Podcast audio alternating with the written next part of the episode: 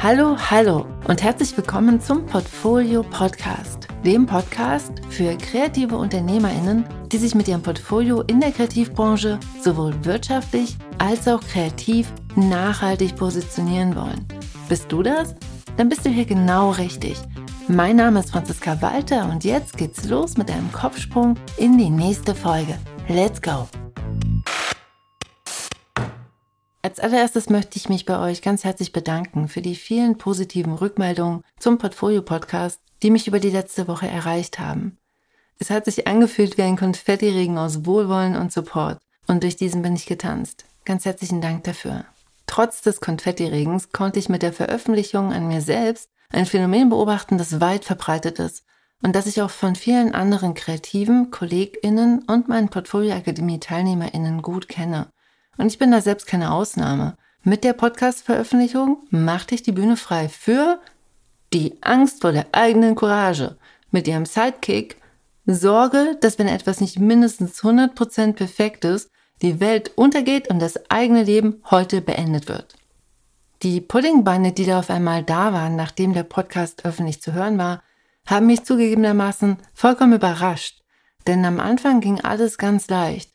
Die erste Folge habe ich mit ganz viel Neugierde und mit großer Abenteuerlust produziert, denn ich mag es wirklich gerne, mich in neue Software einzuarbeiten und mir Wissen und neue Techniken anzueignen. Das macht mir Spaß und Freude. Und mit diesen habe ich nicht viel nachgedacht, sondern einfach mal gemacht. Ganz gemäß dem Motto, ich probiere es einfach mal aus und teste, wie sich das anfühlt. Und dann bin ich auf die Bremse getreten. Mit der Veröffentlichung und der damit kommenden Sichtbarkeit kamen die Zweifel. Was ist, wenn der Podcast nicht gut genug ist? Er ist definitiv verbesserungsfähig. Was ist, wenn es einfach nicht reicht? Überschätze ich mich gerade? Und was ist, wenn ich mich total lächerlich mache? Auf einmal war da diese Bremse in meinem Kopf, die sagte, dass ich nur auf die Bühne treten darf, wenn alles perfekt ist, wenn alles 100% ist oder besser noch gleich 130%. Mit mir auf der Bühne stand auf einmal die Angst und der Perfektionismus. Beide gehen ja oft Hand in Hand. Angst und Perfektionismus sind beides Schutzmechanismen, die den Status quo erhalten wollen. Denn der ist sicher und der ist bekannt. Aber auf diese Weise verhindern und blockieren die beiden gleichzeitig auch Innovation, neue Wege und positive Veränderungen. Doch es geht auch anders.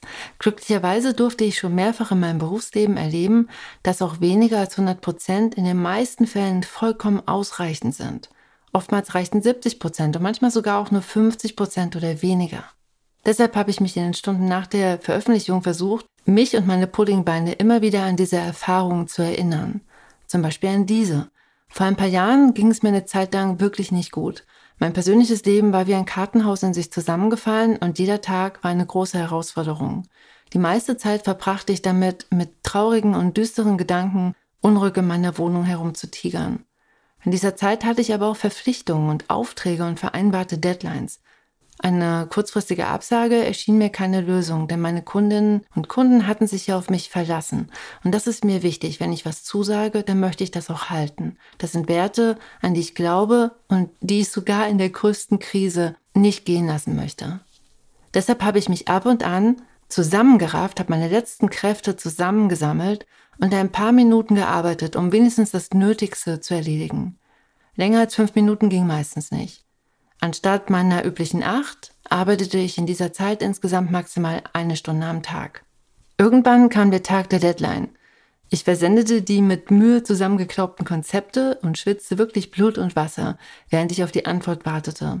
Ich war mir ziemlich sicher, dass meine AuftraggeberInnen sehen würden, dass ich deutlich weniger Zeit und Energie in meine Arbeit investiert hatte und dass mein, mein Niveau oder die übliche Leistung, die ich normalerweise abliefere, nicht da war. Das heißt, ich erwartete negatives Feedback und eine Beschwerde.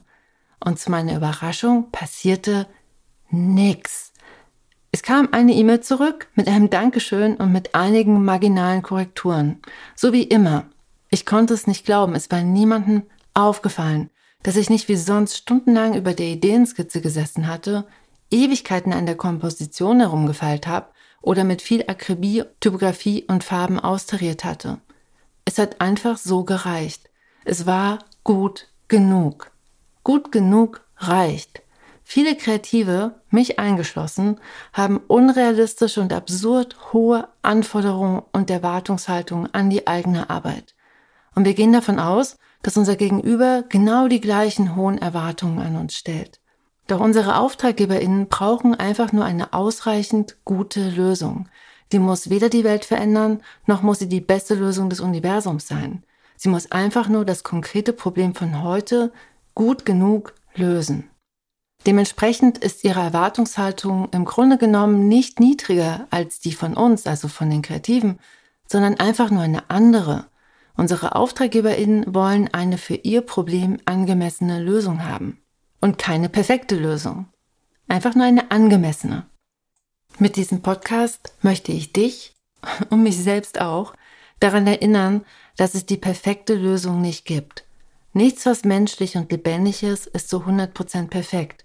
Unperfektheit ist ein essentieller Teil des Lebendigseins und somit was total Gutes.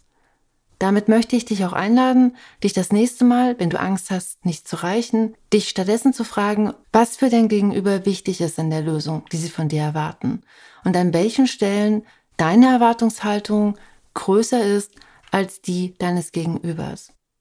Und dann im nächsten Schritt freundlicher mit dir zu sein. Ich mache mit, lass uns heute damit anfangen. Und damit wünsche ich dir ganz viel Spaß für die kommenden sieben Tage und wir sehen uns in einer Woche zur nächsten Folge. Bis dahin, tschüss.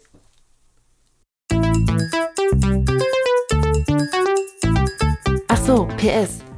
Darf ich dich noch um einen Gefallen bitten? Für den Verkauf von Büchern sind gute Bewertungen enorm wichtig. Und vielleicht kennst du ja mein Buch Die gute Mappe, dein Weg zu einem wirksamen Portfolio und kreativer Selbstbestimmung wenn du es schon gelesen hast und es dir gefallen hat, hilfst du mir wirklich sehr mit einer Rezension auf Amazon und Co. Auf Amazon kannst du sogar eine Bewertung hinterlassen, wenn du das Buch in einem anderen Buchladen gekauft hast, was ich begrüßen würde. Ich danke dir ganz herzlich dafür. Sharing is caring. Und auch ein ganz großes Dankeschön an die, die schon eine Rezension geschrieben haben. Bis dann!